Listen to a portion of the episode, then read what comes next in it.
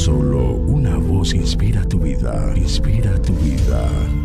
Una voz de los cielos, con el pastor Juan Carlos Mayorga. Bienvenidos.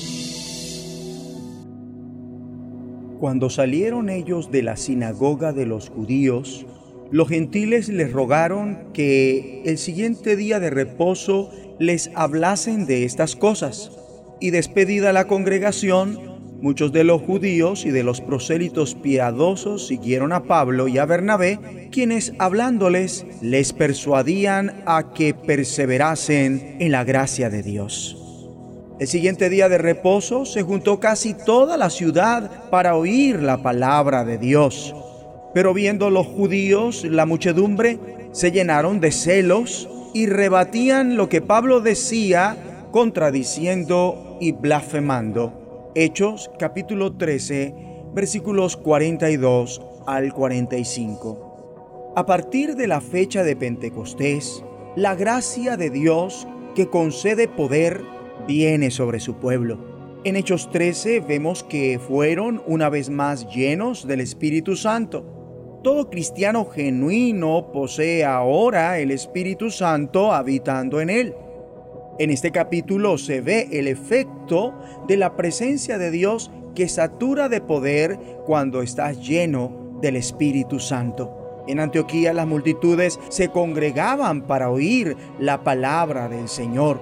En Iconio hablaron de tal manera que creyó una multitud de judíos y de griegos. El Señor secundó su mensaje concediéndoles realizar señales y prodigios. Esto no quiere decir que todos en la iglesia gozarán de una buena salud en esta vida. Realmente apreciamos un adelanto del reino de Dios futuro para que el Evangelio pueda progresar y prevalecer.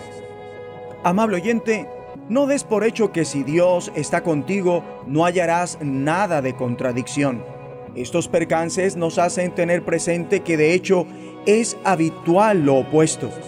El adversario procura promover contradicción e inconvenientes en donde Dios está obrando. Allí en Antioquía, unas cuantas personas se llenaron de celos y contradecían con maldiciones lo que Pablo decía provocaron una persecución contra Pablo y Bernabé, por tanto los expulsaron de la región. Y en Iconio, quienes se rehusaron a creer, incitaron a los gentiles y les amargaron el ánimo contra los hermanos, fraguaron maltratarlos y apedrearlos. Mi amigo y amiga, tu dicha no está sujeta a lo que te esté sucediendo, hay un gozo intenso que procedió de la presencia de Dios. En el centro de toda la contradicción, y luego de haber sido obligados a dejar Antioquía, los discípulos caminaron a la próxima ciudad Iconio llenos de alegría y del Espíritu Santo. Mi amable oyente, el precioso Espíritu Santo te otorgará la valentía pese a la contradicción.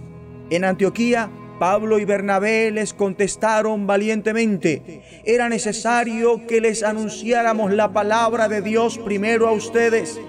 En Iconio, Pablo y Bernabé pasaron allí bastante tiempo hablando valientemente en el nombre del Señor.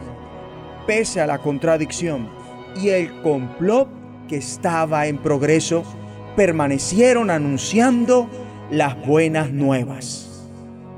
Oremos. Padre Celestial, satúrame ahora con el Espíritu Santo y con alegría. Ayúdame a comunicar de una forma tan eficaz que muchos crean. Ayúdame a no desalentarme por la contradicción, ni las confabulaciones, ni los disturbios.